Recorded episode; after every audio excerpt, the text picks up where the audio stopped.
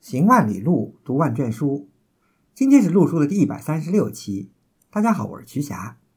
大家好，我是古村。陆叔是一档讨论艺术和历史的播客节目。我们追求行之合一的学习体验，行路读书，知其然更知其所以然。欢迎大家订阅收听。我们诚邀您参加陆叔的会员计划，您的加入能让我们行得更远，读得更多。有关会员计划的详情，请访问陆叔八八点 com 斜杠 member。你也可以添加陆叔的微信号 artinstu 二零一八 a r t i n s i t u 二零一八联系我们。今天我们这期节目呢，再聊聊泉州。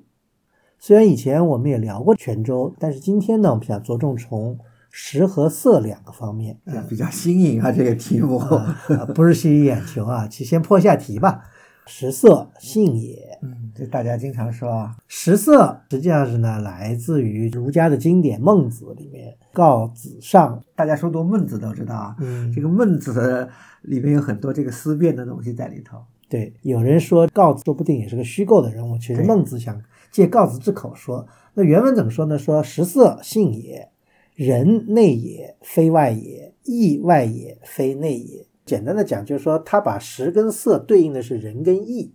大家可以好好琢磨琢磨，为什么孟子要把这个食色和这个仁义哎两个对起来讲？我的理解啊，可能食也是一种内也，嗯，色呢是种外也。就是、有的人说就是食是一种人内在的一种本性，而色是一种外在的，是一种后天的或者怎么样的。嗯，啊，那么我们不对这个经典进行评价，我们只是姑且借用“识”跟“色”这两个字来讲今天的这个题目。那么呢，姑且认为“识”是满足人的基本的口腹之 欲，而“是啊色”对，而“色”呢，嗯，绝对不是美色的意思啊。起码这个佛教里面有也有讲色，对吧？对佛经里面讲色即是空，空空即即是是色，色，对所有能感知到的东西，应该说在佛经里面都称之为色。那么这跟我对们这是后面要有讲的有有点相似。有形的能够感触到的，对吧？就是这个是色，嗯，对，那么今天呢，我们就从识跟色这两方面来聊一聊泉州。对，这个呃古村老师讲了很多这个抽象的，我觉得理论化的东西啊。那我们来讲点实在的啊。那就先讲讲泉州的食吧。而且今天呢，我们这个节目比较特殊啊，我们请来了两位特别的嘉宾，而且呢就在泉州现身说法。现身说实， 今天我们是很特殊的地方，是在泉州开元寺、西塔，西塔，距离可能50有吧五十吧，差五不十多米吧。啊，对，而且非常具有泉州特色，因为西塔旁边我们也是能够直接看到那个教堂，教堂还离得更近一点，对不对对，但遗憾啊，西塔没有灯啊。不需要，挺好的，今天 有挺好的木。星和月，木星合月嗯木星合月有清辉。一个那么特殊的一个一个日子。我们先应该把嘉宾介绍一下，你们自我介绍一下吧。大家好，我是教 授，大家好，我是陆州产品经理，好久不发新品的罗主 展一，那我先从英开始吧。你不是第一次来泉州对吧？不是那时候刚听《陛下官》没多久。嗯哼，陛下官一发了那节目，我就对薅了我们部门同事来泉州 team building。选泉州的原因也主要是由于我们这一群人，因为经常出差嘛，走南闯北，实在很难找到一个大家都没有去过的地方。嗯哼然后那个时候泉州还没那么火，然后大家就说：“哎，还不错，那就来这个地方。”那是哪一？年啊？哇塞，这真是那要问这老粉们还记得那是哪一年？一六一七啊年， 1617 probably，差不多对吧了，？嗯一六一啊对对七对。教授呢？我来挺多次，因为我地理位置比较近，经常做地陪导游，很多朋友们来福建嘛，然后就会来，因为地利之便，我就因为比较近，所以我就会顺便跟着，但是基本上也没有待过很久。我第一次来泉州，可能也是一四一五年左右，哦，OK，嗯，然后在可能在泉州住过两三天，然后后来基本上每次来泉州几乎都没有在泉州过过夜，哦。哦当天来回，嗯，因为就是地理比较便利。今天我们在泉州可以有这个 full night，可以享受泉州的这个开元寺的 view，对不 One 对？ night in 泉 州，完了，泉州。暴露年龄一下，我来泉州更早了，一九八八年。对，那个时候因为我自己还是个小孩嘛，跟着家长来的。那个时代，泉州因为靠近厦门嘛，厦门是经济特区，所以也是全国人民比较向往的地很方。 fancy，很 fancy，对，而且因为和台湾的关系和贸易的关系，所以当时我们在厦门、泉州有一个一日游，当时叫泉州石狮一日游，所以那个时候的主题是什么？是去实施买衣服吗？其实是石狮买衣服。一大早是先从厦门开着大巴到泉州嘛，然后也是开元寺看一下，清源哦山看一下，老君岩，然后就去石狮买东西了，买丝袜去了。这 个想 起想起色戒丝袜子还有了啦， 所以也是往事如烟啊。但是当时对泉州的印象就是很快的一个是是一个是，小城，我不需要你那么久，我那次来也是，我觉得就是我的比较感性的印象，我觉得就是疫情之前跟疫情之后的泉州可能都是两个城市是吧？是吧？对，我觉得好像呃，在二零二零年之前，我每次来的时候，感觉其实都没有什么人，好嗯像突然间泉州最近就变得特别网红了。嗯对我还以为是因为申遗成功之类的关系，嗯有可能我觉得有可能有可能啊我觉得是多方面的原因，很一多方面城市也都可是这能是样生意成功。那像丽江对不对？嗯啊，最近年轻人可能也比较喜欢这种有一点点那种传统文化的、比较 local 哦对的对文化元素。到哪里都拜拜，嗯，对对对对，嗯，嗯因为我自己上一次来泉州是大概十几年前，二零一二年左右，当时也没什么游客，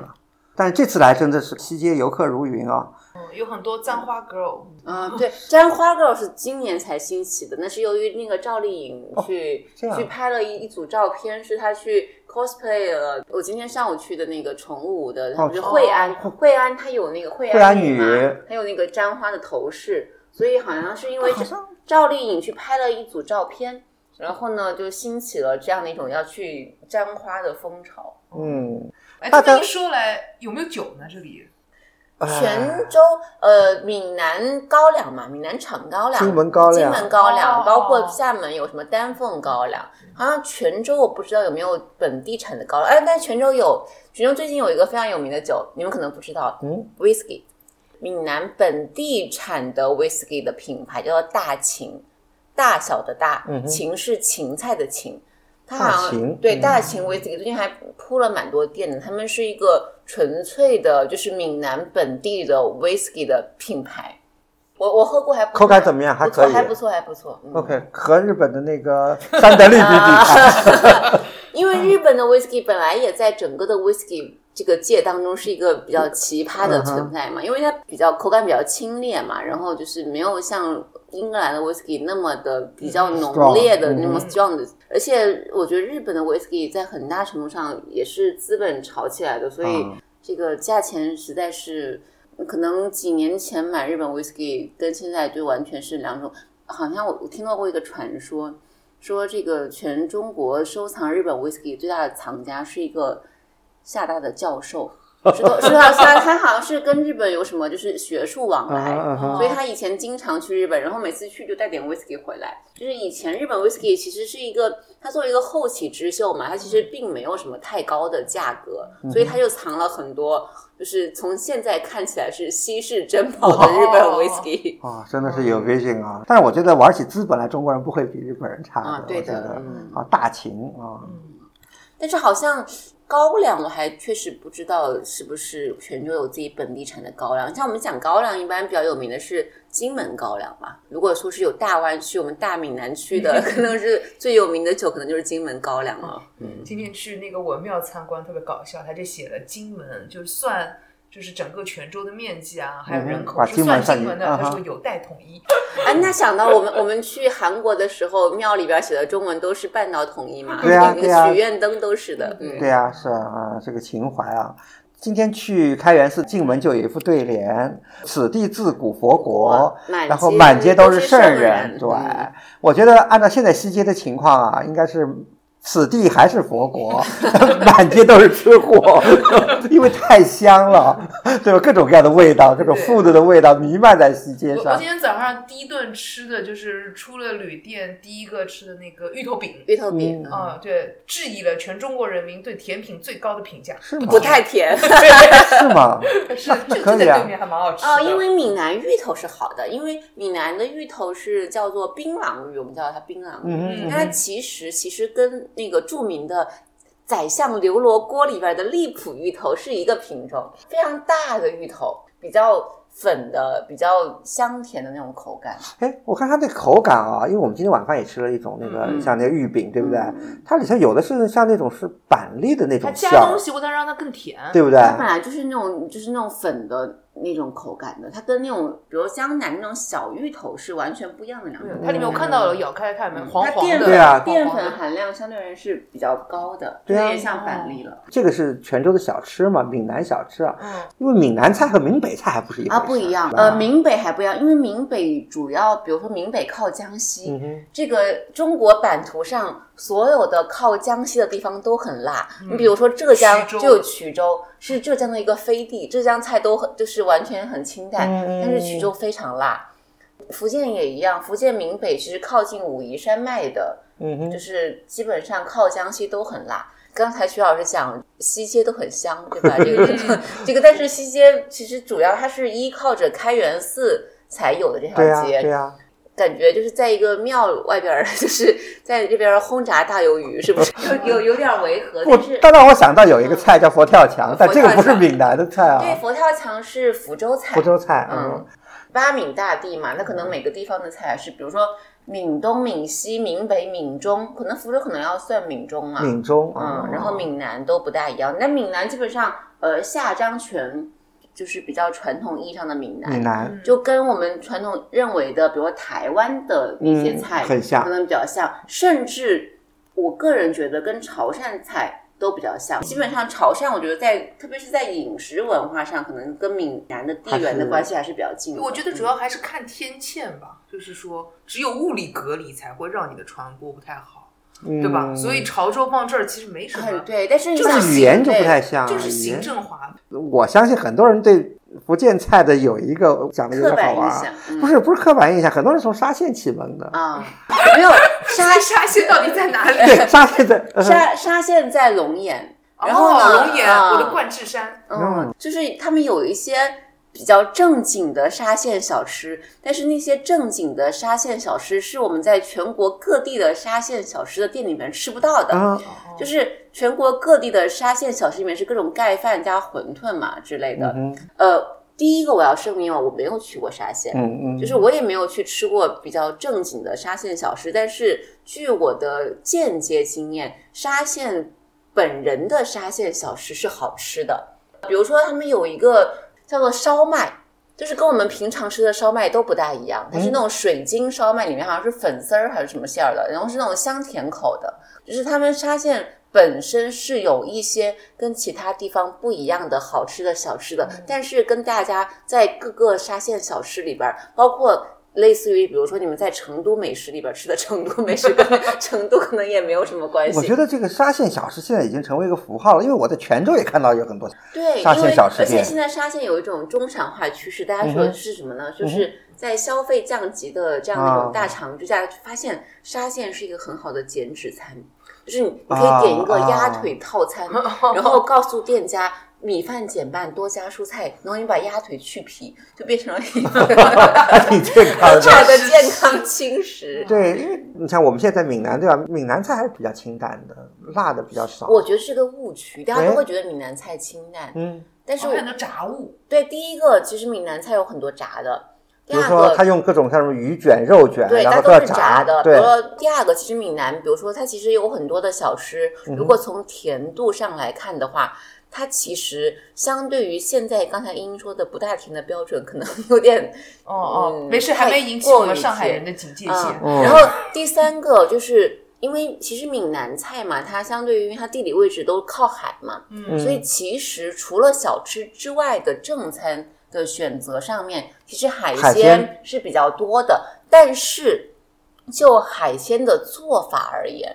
相对而言，我觉得闽南对于海鲜的做法，在传统吃海鲜的地域，它的口味相对而言是比较嗯偏重重的。因哎，为比如说广东人做海鲜怎么做？清蒸啊清蒸白灼，白灼，但是闽南人，比如说他有一个做海鲜的最基础的做法叫做酱油水，就是、呃，这个怎么说？它就是酱油，就是酱油，就是酱油就是 base 对的，嗯酱油 base，然后加点水，然后它里面一般都会放一点点的呃红辣椒，放一提鲜点等提于是鲜的，然后有点萝卜干，会放一点青蒜，就是比较这个传统的酱油水做法，所以它跟。清蒸跟白灼的那种做法比起来，相对而言，它可能口味重一对，它点可，能不像是四川菜或者湖南菜那种重口味，可是相对于海鲜的做法而言，我觉得它其实并不是那么清淡派的我做们法今。天晚上不是吃了一个猎奇向的吗？炸大葱子吗？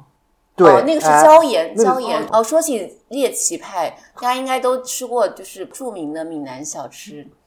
土笋冻，土笋土冻。笋冻土笋冻呃就是一种教长授在给我们土解里释一土里下的笋，没有，它其实是在滩涂里边儿的一个，应该算是节肢动物吧。啊，今天古村老师有一个很奇妙的比喻，他说不就是蚯蚓，确确实长得也很像了。山东有一个著名菜叫海肠嘛，对吧？嗯嗯，它非常像海肠，但是好像我百度过，它跟海肠也不完全一样。首先，所谓的土笋，嗯哼它的这个其实是沙虫，是一种生长在滩涂里边的，形状类似于蚯蚓，但是比蚯蚓要肥壮一点儿，比海肠要瘦弱一点儿的一种 一种一种滩涂的动物。嗯嗯，它主要的土笋冻就是用那个杀虫把它提取它里面的动物蛋白的胶质，嗯哼，它就会形成，比如说大家吃什么这个羊羔、羊羔呀，或者是什么这种蹄、冻呃蹄这种，冻蹄子、蹄筋，对吧？对或者是在植物也有嘛，比如说你要吃什么仙草，对吧？嗯哼嗯它嗯都是就是蛋白，就是会凝结成那个冻冻，嗯哼它也是就是正宗的土笋冻，它就是用沙虫里面的蛋白把它凝结成一种那种蛋白质的冻冻，那就是平替羊羹，我觉得是高配羊羹。那个英，你吃过土笋冻吗？吃过好多年前，嗯好多年前啊，我是昨天吃了一次。呃， 没为有，了齐老师为了做这期节目，就嗯是英勇献身，呃，它是加醋、它加蒜、它是加它腥吧嗯它没有，它有的是呃沾芥末或者沾沾沾醋、沾蒜，或者是沾著名的就是那种甜辣酱。哦，甜辣都有酱，的哦，对嗯对，味道还挺正常对，的。我我觉个得人觉得，我觉得它甚至都没有太大的视觉冲击力。嗯嗯，如果我我们一般就会有一种恶趣味，外地朋友来告诉他你先吃，吃完再告诉你是是什什么。么东西啊就？如果你不告诉他，以为其实真是素的呢，对，啊其实是本身它的视觉冲击力也不是太大。没对错吧？。然后它吃起来确实没有任何嗯刺激性的味道是没有的，嗯对吧？嗯，然后呢，只不过就是你会告诉大家它是个虫子，事后会想起来就会觉得有有一点点可怕。嗯，但这就是软体虫派和节肢虫派的两点。嗯有些人可能能接受这种软虫，嗯但他不能接受吃那个水蟑螂的那种。哦那个所以对当然我也不行然后四川也吃那种昆虫啊，像那种啊啊那，那种什么对炸炸炸陶俑，我可以对蚕你啊看你蛹什么的我是你可是以那个软体派嗯。啊，对 OK，土笋冻对我来说挑战不大，对挺正常。我们今天晚上还吃了，就是土笋本人，我们吃了个油淋沙虫，对吧？就是没嗯哎有都没有做成冻，对是都没有就是冻土笋本人。，对其实我觉得视觉上其实也没有什么冲击力，没什么嗯，还要靠蘸水调味儿不。只要不脑补不细想，嗯，它本身其实没有什么味儿的，好像感觉。对，而且也不像是真的是昆虫那么的给人的视觉对冲击力那没么错，大，而且还真像笋似的，像笋干什么，啊对对嗯吧？对笋片儿、笋干这种的，这个难度不大。那教授想一个挑战性更强一点的，那可能有没有闽西八大干？没吃有过，闽南没有的，比如说里面有一个著名的菜叫做老鼠干，是真的老鼠干是吗？呃田鼠，哦，田鼠，啊田鼠哦 OK，然后但是其实我吃过，蛮好吃的，因为它是田鼠把它风干了之后嘛，它也不可能是田鼠本人的样子嗯嗯呈现嗯给你， 对吧？它肢解了之后，比如说跟辣椒呀、腊肉呀、还有哦笋炒在干一一起块儿炒，是好吃的。嗯哦，OK，就有点像就是在吃腊肉炒笋干的那种味道。我们还是讲闽南菜啊。现在大家其实尝试闽南菜也越来越多了，比如说有荔枝肉，荔枝肉不算闽啊南，之后还是福建、福哦呃福福州、州福菜、菜，福州啊菜。福州呃，菜，比如说包括那种红糟的、糟卤的嗯嗯，嗯还有荔枝的，都算是福州哦菜福里州面菜的。还有就芋泥，就那种甜的芋泥，就还有包括刚才讲的佛跳墙，都是比较典型的福州菜。吃肉是炸的吗？荔枝肉就有点像有古老有肉，古老肉的那一整个派系，包括锅包肉，我觉得他们都是锅包锅包肉，肉锅包肉都是猪肉裹糊裹糊油炸的酸甜口的一整个派系。觉得从南到北都有对，啊，包括我觉得左宗棠鸡派 就系，差不多这意思，对对对就对对。裹了面粉一炸，对对对对吧？哦我觉得这个 OK 是人类口味的最大公约数。那闽南菜想到的比较典型的还有什么？除了小吃以外，正经姜母鸭正经菜嘛，哦，姜母鸭，其实姜母鸭可能怎么说呢？我觉得它介于之间，比如说你在一个正经的餐厅里边儿，一般现在都会有姜母鸭，可是姜母鸭在闽南出现的场景最多的是，嗯我哼们见过一个日语叫专门店， ，OK，哦哦，，它是一般的做姜母鸭的店都是专业的做只姜做这母一鸭呀，基本上只做做一道这主菜菜，对对那对。有点像黄焖鸡。特特特别深，就是去找教授玩，去年冬天，嗯哼，然后我们去吃那个姜母鸭，也是在姜母鸭专门店里。嗯哼，他说，一般情况下，如果他自己一个人来，他就会把鸭后面的那个油打包带走，回家炒菜。哦，这样对的，，但我们因为那天已经是吃了一堆其他东西，所谓的姜母呢，它就是老姜，嗯，比如说大家都吃过四川那边有，比如有紫姜嗯，嫩炒姜，牛肉、紫姜牛蛙，就是嫩姜嘛。嗯所谓的姜母就是老姜，然后加上番鸭。好像正宗的做法是讲究你在炖鸭子的时候是不能加水的，是麻油。哦嗯对是特别是的香。是芝麻没油，错没错所以没错是很的嗯香。但是所以这里面有引出另外一个问题，就是你比如说有著名的台湾菜有三杯鸡嘛，所谓三杯，一杯芝麻油，一杯酱油，一杯米酒。嗯哼，但是其实三杯鸡是个湘西菜，是吗？哦？我没有考证过，我觉得它更有可能是客家菜客家人对，我觉得是江西的客家人发明的一个菜。哦，姜母鸭以前还是台湾人饭店里比较多一点，后来才知道是个闽南菜。呃，包括它比什么较油包括藕啊煎，嗯对对吧？对那个那个海蛎煎，海蛎煎，煎对，海蛎煎好像各种地方做法也不一样。呃，不一样，它基本就是，比如说有海蛎，我们讲海蛎是什么呢？就是 oyster，、 就是那个牡蛎嘛，哎就对是吧？嗯牡蛎，就是娱乐出出的牡蛎。嗯哼但是跟我们通常而言，我们在西餐厅里面吃到那种大的就可以生吃的 oyster 不一样，它一般都是那种比较小小粒的台湾话叫蚵蚵仔仔，蚵仔它是小粒的牡蛎，然后它会加蛋，蛋主要的它那个糊糊是地山瓜、地瓜粉地瓜粉、地瓜粉，还有另外一个闽南菜里面用地瓜用的也很多。我们讲闽南普通话叫地瓜腔哦，哦，啊、就是因为闽南的本土的菜里面也有吃很多地瓜，包括还有闽南一个非常本土的蔬菜是地瓜叶。对，因为我妈经常说这都是喂猪的， 人是不吃的，对吧？但是闽南是吃地瓜叶的，嗯所以番薯，因为基本上闽南的地势它也是有很多丘陵或者是滩涂，它的平地也比较少嘛，所以你的植物呀、农作物的种植的面积也比较少，所以你看他们有种很多地瓜，种很多芋头，嗯，就这样的一种可以替代哎，出去的。还有很多人种花生，种花生，对，所以我还想一个花生汤，花生汤，哦嗯，就是那种特甜的那种。呃，非如果哦，正宗的花生汤非常甜，而且他们花生汤还有可以就是把那个打蛋进去，哦，就蛋花。蛋花，大补之物啊！嗯，对，但是我可能觉得你们应该都没有印象，就是我以前也觉得我应该之前在来福建之前没有吃过花生汤，嗯可是我后来想想其实吃过的。你们小时候有没有吃过银鹭有那种罐装的花生汤，或者银鹭大家可能吃过银鹭八宝粥有对对对，啊，银鹭是一个福建的这个副食品企业，哦，他们出很多那种罐头的产品，然后就他们除了银鹭的八宝粥之外，他们也出过那种罐装的花生汤。嗯，反正就是我觉得这闽南菜啊，包括这种小吃啊，基本上大范围还是在我们中华整个系列里。我觉得是的，对吧很整就个的菜系基本上里我头嗯觉得很像一个大类是炸物，就是因为你各种卷各种卷儿都是炸的。炸的，对吧？然后第二个大的品种是甜食，糖肯定都是在古代都是一个比较稀缺的品种嘛。嗯然哼，后第三个，我觉得闽南菜可能有一点点跟其他地方小吃不一样。它汤汤水水特别多，我每次都戏称为就是都是醒酒神器，包括我们经常开玩笑说有这个闽南孩子从小的噩梦，嗯，怎啊么？面线糊，哦，OK，哎因为为什么呢？就面线糊是那种，就是小朋友就会觉得越吃越多，因为它会在那个哦汤对里面对会对泡发。泡发起来来然后自己吃对，然后你比如说小时候大家都吃饭的比较慢嘛，嗯哼嗯哼可能你吃两口，发现那个 嗯碗里跟面线糊越吃越多，越吃越多，就是源源不断，跟聚宝盆一样， 永远吃不完。这面线还还挺不错的，其实我觉得对于这个老年， 尤其老年人啊 牙，口这个不好牙口不好的，对吧？而这个入口即化的，而且里头还能加各种各样的东西，什么都能加，嗯啊对但是吧面线糊是有两个，其实是有两个不一样的流派的，嗯就是两大流派，嗯哼就是泉州面线糊跟厦门面线糊这还有是区别啊两种。可以说是基本上，它虽然都叫面线糊，可是完全不一样。嗯嗯就是厦门的面线糊的面，就是它虽然都是很细，所以它之所以叫面线嘛，是因为那个面就是细的像一根丝一根线一样嗯。哼，但是基本上厦门的面线糊，你还是能够看到面的形状的。嗯就厦门的面线糊，它更偏向于面线，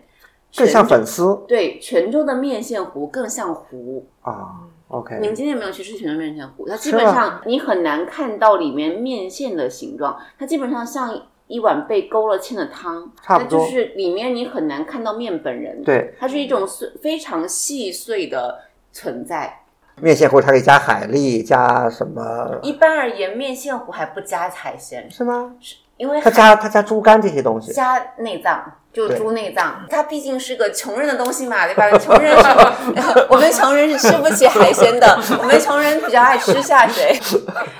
还有一个嗯油条啊，哦油条对泡进面线糊里面是绝配。 ，OK，哦，猪肝面线那还真好吃。对，而且闽南做猪肝，就是我觉得整个就是。包括其实福福州菜里面也有也有这猪个肝南煎肝什么哦的，南就煎是整个福建做猪肝还是蛮有一套的，就是比较会非常他们炒的非常嫩。这么多小吃啊，所以到了泉州来，反正我觉得因为小吃太诱人了，所以经常就是吃了小吃正餐就没胃口吃了，都吃饱了。还有一个那个闽南粽子蛮有特点，呃，肉粽您吃了吗？ 没，你你怎么吃过没这么有？多啊？你吃过？除了姜母鸭没吃，都吃嗯。了。嗯就是首先就是两大流派嘛，豆浆是吃咸豆浆还是甜豆浆？嗯粽子呃，你要吃甜粽还是咸粽？汤圆是肉汤圆还是甜汤圆？首先，闽南的粽子，第一个它一定是咸粽党嗯的，哼，它是所谓的肉粽，我不知道闽南话叫什么，欧巴还是什么，我我念不 好，OK 反正就是肉粽。然后还有另外一个闽南的粽子，它是肉粽，然后它要蘸甜辣酱，它跟我们平时吃粽子不一样。比如说你我们平时吃粽子端午节自己买个自己回家包嘛，嗯一般但是闽南都是有专门的卖肉粽的店的，他会直接就是帮你蒸好，然后帮你剥开，然后在旁边给你淋一圈那个甜辣酱。或者是花生花酱生酱加腐乳，甜辣酱啊的，对腐乳的一个汁儿，给嗯你哼淋上汁儿。还有另外一个，闽南人是一年三百六十五天都在吃肉粽的。嗯哼它在肉粽在闽南不是一个节庆食物，它是一个日常日常饮的食啊。在我们家也不是，我们家是狂热的肉粽派不，是那是因为你们端午节粽子没有吃 完，没有没有没有，是这平时做个不是，因为你还你还没吃过闽南粽子是吧？没有，我们听到你加那个酱，我都已经在遐想是什么味对，它道是的会。浇一个料汁儿，把它淋在你的肉粽上面的。我要给你讲一个故事，呃，有个朋友他自己家里包的那个闽南的那个风格的肉粽，特大，送了我四个，然后我当时顺手就送了两个给我同事，那个同事是浙江人，小孩嘛，就是一个人在杭州，我说，哎，我说你回去吃吧。第二天我说，哎，你这个粽子好吃吗？嗯 然后他说太重口味 了， 因为因为那个它里粽子。面不仅会包猪猪膘肉、猪对肥肉嘛，对它可能还会包一些海鲜，比如说干贝啊、鲍鱼还啊有什么茴香的茴香。天哪，就是从这种是一道菜。总体而言，很跟硬姜的那个鸡蛋的那个蛋黄蛋黄塞在那里我头，那我真的觉得它是就是一个盖浇饭打了个包，对对是就有是那点个类味似道这特别个浓味道嗯郁，但是呢，就说如果你只是空口吃是不好吃，就像刚才教授说，你要加上那个酱，整个一和，哎，味道它是个盖浇饭。 哎有意思的，真的感觉可以是整条西街上有好几个卖啊，好粽几子个的，肉粽，比如嗯钟楼就有什么侯阿婆肉粽，对好像不错的嗯我而非且常啊推荐到，位说到西街，还有另外一个泉州有一个比较特色的，叫做牛排。大家肯定想到牛排，都会想到就是西式式的那个 steak，呃对吧嗯对。但是我闽南，特别是泉州，他们有自己独特的牛排。你是不是也没有吃过泉州牛排？没吃过，第一个，它的那个牛排可能跟我们传统上，你觉得，比如说你要多少多少天熟成呀，你要搞 你要搞几分熟的一个牛排，完全不是一回事儿。比如说体量它就比较小，它是那种比较薄的、嗯一片带着骨头的牛肉，然后它一般都是咖喱味儿的，嗯哦，咖喱味儿的，嗯，并且那个咖喱也不是日式咖喱，也不是印度咖喱，是闽南咖喱。嗯听教授这么一说啊，我倒还想探索一下，因为比如我们去广州对吧，有各种各样的那种牛杂加萝卜的那个， 那个是沙茶，对吧沙茶味儿的。牛杂煲，这是在这个广州特多的对吧？嗯，泉州有各种各样的牛肉店，它有教授说的那种牛排，它还有各种各样的牛的各个部位的。对我因为我还没尝，我还不太知道啊，就是它都是卤过的。卤过的，它有一些是咖喱味儿的，那也有很多是沙茶味儿的，总体上会偏甜口。好，然后包括沙茶也是，沙茶牛肉，什么是沙茶呢？比如大家可能都听过沙茶面，对吧？沙茶酱，可沙茶酱，可是比如像我小时候，我吃过那个沙爹牛肉干，啊，对呃，对对，有的那个沙爹其实就是沙茶，它是个音译。哦，它所谓的沙茶或者沙爹，就是其实我觉得它是类似于有一点点像印度咖喱的概念，它就是一些香料的混合体。它包括里面一定会有什么呢？一定会有花生酱，嗯并且嗯，它会有辣酱，它是一些各种香料加花生酱加辣酱的调和。比如说以沙茶面为例，是每家沙茶面的配方都是不一样的。那比如说有些会偏甜，有些会偏辣，或者什么，它都调配的方式是不一样的。所以我们小时候吃的那种沙爹牛肉干，它就是沙茶，这也是闽南跟东南亚的这一个种互文动化交流当中所产生的一种独特的风一一味。种啊一种饮对食我，们通过小时候通过这个零食已经被驯化了这个口味，但我们不知道。对，包括其实闽南的那个咖喱牛排，就比如说像你们上海不是有这个咖喱牛肉面嘛，嗯哼，啊， 对？吧？但是就是我们是切的薄片，对，但是其实它也不是一个本土，它其实也是海派文化跟外跟西交流餐的这产种物，所以其实很像的。我其实一开始想到的是上海有一个像牛排，就是炸了，然后上面放点美乃滋的那不个，是要放那个辣酱油嘛？没有，那是炸猪排。啊，猪排对啊，对猪那排对是对，一个那牛排那个是放点美乃滋在上面那那个。西式的嗯，西对餐我，想到那今天特别搞笑，在一个小吃店里看到一个，就老板娘在给我们做吃的东西，嗯哼她儿子在那边做功课。呃，我就立马就开玩笑说，在美国的时候，只要看到这个柜台 有有一哎个小小孩子子，我一肯定定是个最丑真。 对，然后我就说跟跟那个小朋友开玩笑，我说来，我看看你这个功课做的怎么样，就跟小朋友搭话嘛。那小朋友就开始抱怨说啊，这个中饭为什么又要吃海鲜和牛排啊？ 我说怎么回然后事？是那个哎，天天红烧肉，顿顿女儿红，这日子没法太凡尔过。赛了。真的，啊我跟他说在泉州吃这么好，没给你吃泡饭吗？哎，但泉州糖水儿也挺有特色的，泉州，比如说你比如夏天有什么四果汤，四果汤什，么石花冻，石花是一种海里边的一种植物，它跟仙草很像。啊嗯，有仙草冻是黑色的嘛，嗯哼石花是就是透明的，嗯它也是一种在植物里边可以揉出那种蛋白质的那种东西。这些是比较偏夏天的。我去年在漳州喝了四对，果漳汤，州的四果好汤像是跟比较泉州有名还不的太一样。每个地方的就是各对自的地方性的差异。我觉得我个人可能更偏向泉州这个口味儿， 是吗？我觉得更清爽一点。漳州那味儿道还更重，对，更重一点。嗯嗯，更甜， 其实就是是不是季节的变化所以不一不样？知道呀那。呃确实每个地方嗯内容也口味不一是样哦不一样的。它应该是有标配的四果，可是对每个地方的标配也不一样。哎，它也有薏米对吧？绿豆呃对这几个肯定有的，银耳什什么么红的。豆呀，还有对什么阿达子呀，就是像奶茶，大家都现在都变成粥一样。你也可以在往里边加 所有的东 西。因你你两天来了泉州，喝到什么比较奇怪的东西没啊？哦，喝到一个姜母拿 铁，喝完之后一身是什什么意思？就是听起来好养生，是拿老姜熬的吗？对，最后喝到后面都是姜丝挂牙，你知道吗？ 特别逗。拿铁版的姜撞奶，对，差不多咖是咖有啡版点。姜撞奶对，。我还跟老板吐槽，我说啊，你们这个咖啡因是不是不够啊？怎么都是这个姜的味道？你再给我来一个 espresso，嗯加完之后我发现说是不行，就那个时候就有点不 balance 了，就是这个太苦苦味了和对那吧个对就会冲撞在一起。 OK，但这个姜母确实是老姜，就吃完之后我就觉得浑身一身发汗吗汗，就脑门在冒汗那种。然后我我还跟老板说加 espresso，他他还说不能喝这么浓的这咖啡，对胃不好。 我想你个咖啡店的老板在说这个话合适吗？但你别说啊，我看泉州好多糖水铺嗯那个招牌上都是说是养生，这在广州好像看不到。是吧广州有凉茶铺呀，也养生的呀。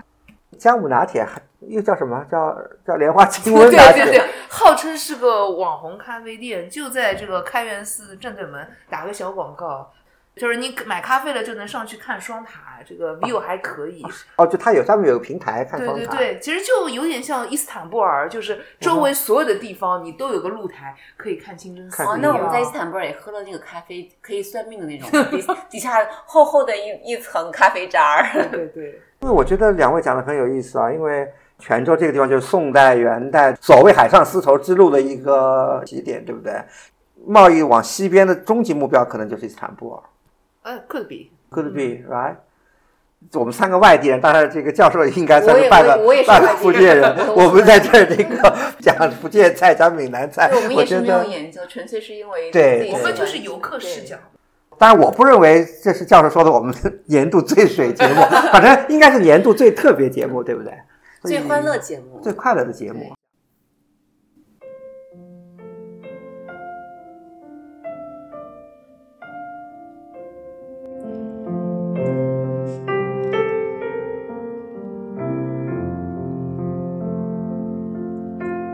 长堤外，古道边，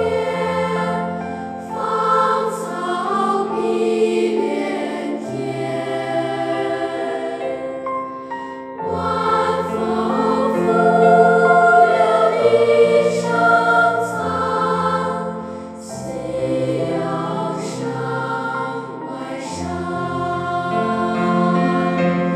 天之涯，海之角，知交半零落。一渡浊酒尽余欢，今宵别东海。刚才这段音乐大家可能都应该挺熟悉的，因为曾经是好几个有名的电影都用了它来作为主题曲。嗯那么这首歌的曲名呢，就叫《送别》，它的词作者呢是李叔同，曲作者呢是一位美国人。嗯，叫 John Pound Alloway，呃，这位美国人是一八二四年到一八八零年，是个是个麻省人，嗯就出生在我们以前聊过了，就是波士顿不远那个 Salim。嗯 Alloway 呢，他还是个医生，挺有名的，而且他在音乐方面的造诣很高，而且他就是吃音乐饭的，他是个作曲家，而且还是个乐团的老板。这首歌的原创呢是叫《Dreaming of Home and Mothers》，是 Alloway 呢在一八六八年呢为美国内战，当时 南北战争嘛，嗯创作的一首这个战争歌曲吧。但这首歌呢，就是它的这个填词的一个改编版，现在在日本比较流行。在一九零七年，音乐家重新填词，歌名叫《旅愁》，而且呢，把它编入了日本的中学音乐课本。那么一九一五年呢，李叔同呢又将这首歌重新改译，成了我们今天熟悉的中文版的《送别嗯。那么今天我们要讲讲李叔同，特别有意思呢，就是李叔同晚年的十几十几年的时年嗯间，对，就是在闽南度过的，大部分在泉州了，就可以把泉州我们要讲的一些地方，通过李叔同把它串联起来。那先讲讲李叔同是何许人也，应该大家都应该知道啊。》。对对，可能有人不了解李叔同，不是但特别了解讲弘一法师可能知道人更多。对对对对吧？弘一法师，那我们从现在开始呢，就称叫弘一法师吧。 好，对，好，弘一法师俗家姓李，呃，李叔同呢是他的名字之一，他有好多个曾用名。嗯呃，一八八零年呢是生在天津的，但他祖籍应该是什么？祖江籍是人浙江人，啊对，但生在天津。嗯，他们家呢等于是官商世家，又为官又做商在人，天津嘛，在口对岸嘛，嗯，是很富有的。但他呢，呃，怎么说呢？他是庶出，啊，他的母亲是个小妾，他的父亲在他出生以后五岁就已经去世了，父亲跟他年纪差得很大。啊他生的时候，他父亲都已经六十多岁，他母亲是个小妾嘛，才二十多岁，等于是一个比较大家嗯复庭杂的一个大大家家庭嗯庭。对，所以人间冷暖，在他这个家庭里面，他也体会的比较多。那总的来说，他应该是一个生在一个锦衣玉食的家庭，嗯所以呢，也得到比较好的教育。十三岁的时候会篆刻，十七岁呢就能制印，一生呢精通诗词，还会戏剧、音乐、美术、书法，就是一个才情都很高的一个人。这的确是因为你想刚才讲到的这首《送别》，对吧？嗯他就是李叔同那时候在日本留学嘛，嗯他是一九零五年到日本去留学的，嗯听到了这首当时在日本比较流行的这首歌曲，那么一九一五年的时候，他就把它翻成了中文版，嗯完了在中国呢，当时呢也是非常广为传唱嗯广为传唱的一首歌。主要还是通过那个中学的音乐教育铺开的，对因，为他自己就是个音乐教育家，呃，培养了很多新文化的人才，其中很有名的就是丰子丰子恺。恺对，丰子恺跟他是一个呃 long time 的一个亦个师室亦友啊亦，师亦对友对嗯，他的很多交流都是写给丰子恺的。对对，所以归纳起来，他就是一个著名的音乐家、教育家，还是书法家，还戏剧活动家，但最主 要的，他是一个佛学大家。在他三十九岁的时候，一九一八年呢，他在杭州虎跑寺出家了，法名呢叫衍英号弘一，所以以后我们就尊他为弘一法师。其实他出家以后呢，是钻研的是佛教的这个律宗，还挺有意思嗯的，成为这个南山律宗的什么第十一代的宗师。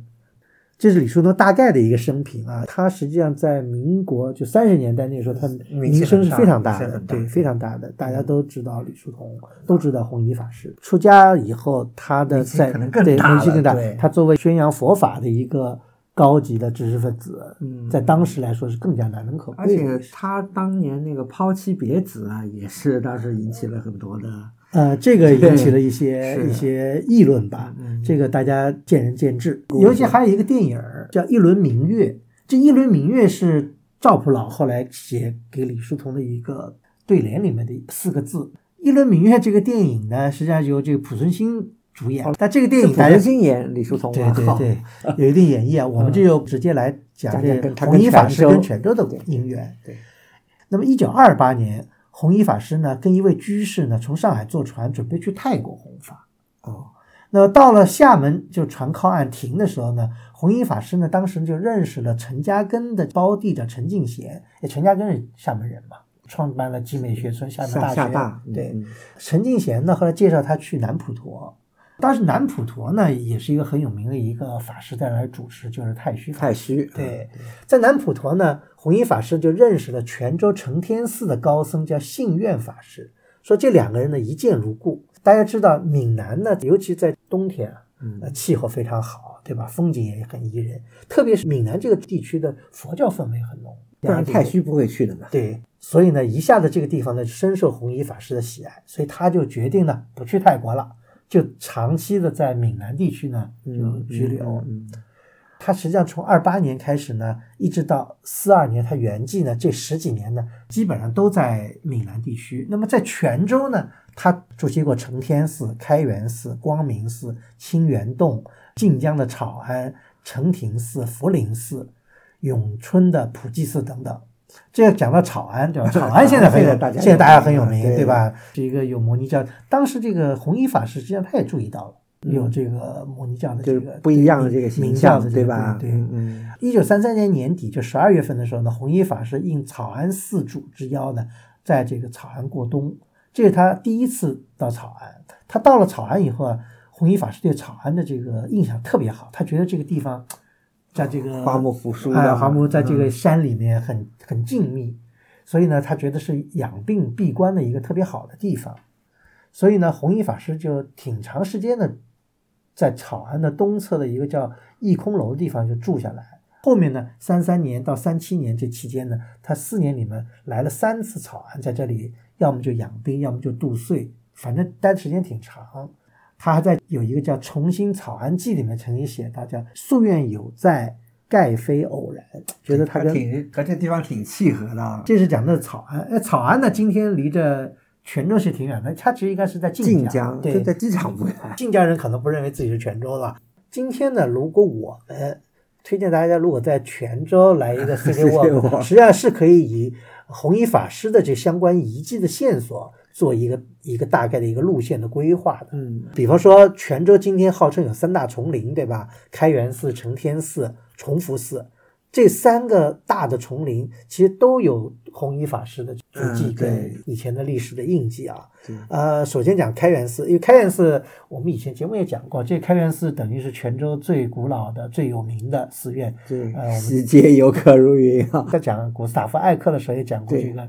东塔和西塔，对，镇国塔一个仁寿塔，对吧？对这都是南宋的遗物。当然，开元寺是大部分游客去泉州必打卡的地方。一九二九年，弘一法师呢，跟南普陀的这个太虚法师一起到泉州的南安的雪峰寺度岁，并且呢，就到了开元寺呢，给这个慈儿院的人谱了一首曲，就是著名的这个三宝歌。对，三宝哥今天这个传唱已经很广，对，基本上已经成了中国这个佛教的一个会歌一会样歌了。对对对，今天的开元寺里面呢，还有一个弘一法师纪念馆，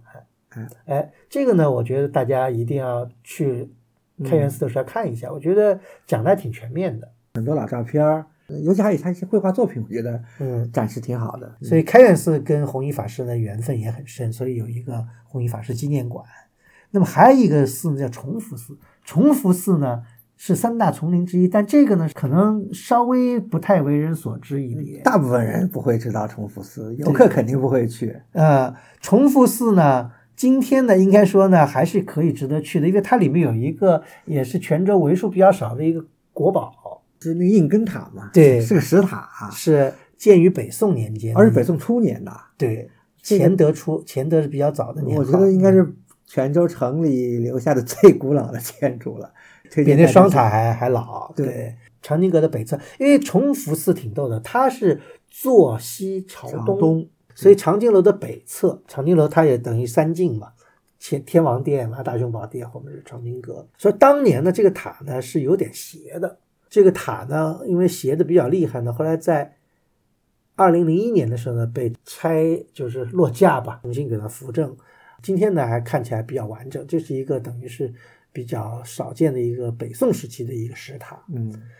崇福寺跟弘一法师的渊源也挺多的。比方说，今天我们看到天王殿前悬的那块匾额“慈龙集市”，这个呢就是弘一法师的手笔。嗯另外呢，一九三八年的时候呢，弘一法师呢来到了崇福寺，替救济院的近百人呢受了三皈依。我们现在所看到的崇福寺呢，基本上也是这个改开以后重建就的。重建的。但对是幸好泉州这个古城范围内，它控制的还可以。据说这大雄宝殿有一部分应该是清代的遗构，因为我们看这柱子上有很多，哎就是呃清清嘉的靖啊什么那雍些正的这个题记石刻，对，不好考证。但基本上这个寺院呢，也是在文革时期呢也受到很大的破坏，呃被，什么单位占了？呃，改开以后呢，海外的华侨捐款啊什么，把对这个重对新在对那个而且崇福寺整个周围这个社区，我觉得还是算比较传统，对比较嗯传统的。这个三大丛林里面呢，承天寺跟弘一法师的渊源是最深的。嗯，承天寺呢，位于泉州城的的东边了，应该是差不多，嗯，东侧。西开元寺街在嘛西街，对，对承天寺在东边。讲到这三大寺，他们的这个历史其实都差不多，因为也跟泉州这个城市从晚唐五代以后逐渐兴起，成为一个重要城市是息息相关的嘛。对，所以三大寺基本上历史都是差不多在大概十世纪中叶左右这个样子。嗯、对，刚才不讲到这个一九二八年，弘一法师在南普陀碰到了这个信愿法师，两个人一见如故嘛。嗯，后来第二年春呢，就应信愿法师的这个邀请呢，弘一法师呢就来到了承天寺，并且跟信愿法师呢共同创办了叫月台佛学研究社。月台实际上也是承天寺的一个别称，承天寺也叫月台寺。对，嗯从此以后呢，弘一法师呢就跟承天寺结下了不解之缘，而且呢，弘一法师的这个就是所谓的户籍，就是其实不是户籍，就是他们僧人的那个叠度上的那个、那个落的那个寺的地方，嗯对，就落在了泉州承天寺。虽然弘一法师一直云游四方，但承天寺呢，等于是落脚的地方，也是他一个最主要的一个在泉州弘法的一个地方。一九三八年初春的时候，弘一法师在承天寺讲经，他说听众甚多，年轻人甚至于还有信仰基督教的一些人也来听他讲法。他是写给丰子恺信里面写的。感觉就是整个他这个哎讲法互动比较好，对跟听众听得比较呃对愉悦。他跟丰子恺说：“乃今岁正月到泉州后，法源殊胜，昔所未有，几如江流奔腾，不可歇止。” 就是他，他觉得这很有一讲种法满啊足感啊，真是。而且三八年的时候已经抗战军心了嘛，啊弘一法师那时候还在承天寺写了叫“念佛不忘救国，救国必须念佛”这样的这个词。对，承天寺呢是弘一法师一个依托的一个主要寺院，甚至是他最后的归宿地。因为弘一法师在他圆寂以后呢，在承天寺的后面呢焚化涂嗯皮了嗯啊涂皮了。所以呢，承天寺对于弘一法师来说是有特别重要的意义。也比较遗憾啊，动乱的时候，就十年浩劫的时候呢，承天寺呢也基本上被毁掉了。一直到了一九八四年才重建。重建的时候呢，是根据了清康熙三十三年承天寺全景木刻图版的拓片来重建的。所以今天我们去看承天寺呢，其实还蛮有古意的。八四年到今天也有一段时间了，对，而且那个时候因为泉州毕竟侨乡嘛，嗯，很多这个华侨支持赞助这个事业，所以当时重建的标准还是比较高的。对，相比来说呢，就是刚才讲的崇福寺呢，看上去好像就是古意没那么足了。对承天寺进去以后，它那种氛围，对吧？一进去一个长的一个一个通道甬道进去一折，嗯完了大殿一进一进的，它那个尺度啊，包括它木结构的这个建筑的做法呀、还颇有古意。对，而且正殿前廊的那个石刻，对吧？盘龙柱什么的，嗯都是仿照这个开元寺以及这个文庙的那些，对对吧？雕工是相当了而不得且的，它尺度也掌握的比较好，不像现在有些寺院造的太过宏 大。所以呢，承天寺呢还给人一个古意盎然的一个感觉。嗯，另外就是说也有一个 tip，就是说承天寺有一个北宋的石经床，在这个承天寺最后的这个文殊殿前面。这个经床呢，实际上不属于承天寺的，原来是北门有一个叫通天宫的一个地方的一个金床金床啊啊，，对，啊也是北宋的。后来八九年的时候呢，是移到了承天寺里面。呃，虽然不是承天寺的原物，但是呢，我觉得放在承天寺里也挺好的，大家也别忘了在最后的可以去看一下。还有一个比较重要的一个跟弘一法师息息相关的地方，去的人不多，因为他最近刚恢复的，就是弘一法师的圆寂的地方，叫温岭养老院。这温岭养老院呢是在城北，离着我们刚才讲的崇福寺不是很远。嗯因为温陵嘛，就是泉州的这个别古称称啊，对别称就温对岭城嘛，对，嗯这个地方呢，原来也是一处名胜，叫小山重竹。听着不错，这个哎名字挺清雅的，，对，嗯，最早呢是纪念什么？是唐代纪念一个当时闽南的人文等于出主的一个叫欧阳詹的这个人，建了一个欧阳詹的一个祠堂，也叫什么不二祠。嗯嗯，啊对，后来呢，在北宋的时候呢，又在这个祠堂边呢，又搞了一个叫小山重竹的书院。据说呢，朱熹多次到这个书院来讲学，所以呢，这个地方就变成了泉州城里的一个名胜。到了民国时候，一九三四年呢，在上海的一个就是泉州人叫武则明呢，七老联平嘛，把这个地方呢就改造成一个养老院，因为前面已经有人创建了一个富人养老院，所以这个地方呢叫泉州男子养老院，又叫温岭养老院。这个养老院建了以后呢，弘一法师呢就到这儿来住嗯在这嗯儿。弘一法师还曾经给这个温岭养老院，就是他有一个亭子叫过化亭，还提了个匾，有张老照片，弘一法师一群人站在这个亭子前面。那这个亭子现在还有，但这个亭子已重经嗯建的吧复建的，对嗯嗯，说因为解放以后啊，这个地方就变成了一个什么医院。后来医院迁走了以后，这个地方在二零零几年的时候呢，政府花钱把这个地方再进行改造。现在也能看出来，其实这些东西好大部分都是复新建的，而且其对实地势呢是有点局促，因为它的一侧是大街，另外一侧就是居民小区。在这里面呢，有三间房子，说是叫晚晴室。晚晴室呢是弘一法师在养老院住的这个地方，但是不是这三间房子呃不可考。 但这三间房子据介绍呢是当时的老房子遗留下来的。嗯，那么这里面呢，就是把它情景复原，做了弘一法师生前的一个生活区的一个复原吧，来展示就弘一法师在这里养老。因为弘一法师的确呢，他是在这里养老，而且一九四二年的时候呢，是在这里圆圆寂寂的。一九四二年十月二号的时候呢，弘一法师就觉得自己身体有点不适，他就觉得可能大限到了，嗯嗯，那么十月七号的时候呢，就跟他同住的叫妙莲法师呢，就跟他交代写这个遗嘱。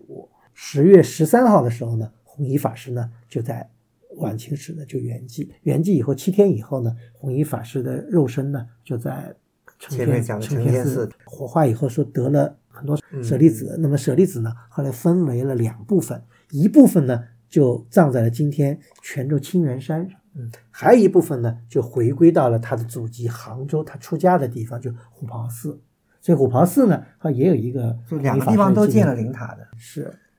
那么今天我们等于借着弘一法师的生平，那么把它跟泉州的很多名胜串联了起来。其实最让我感慨的是什么呢？就是说弘一法师四二年十月初就觉得身体不好，十月十号那天呢，弘一法师就写下了四个字，叫“悲心交集”。四个字呢，就交给他同住的妙莲法师。这个呢，就是弘一法师最后的呃嗯一墨，或者是他最后的一个心情的一个表述吧。悲就是悲伤的悲，对吧？对欣是欣喜的欣。欣喜的欣或者欣慰的欣，嗯悲心交集。这呢也是可能是他对他一生最后的一个感慨跟总结吧。我们讲弘一法师，我们讲食色也好，或者是悲心也好，这样的这种交替错杂，可能就是这个世界跟这个人生的一个呃正常的一个轮回的规律。呃， 古老师，我觉得我们这期节目是前面说的是一期今年录出最欢乐的节目，但我觉得也是今年录出最严肃的一期节目。那么我们今天的节目就到此为止，感谢大家收听，我们下期再见。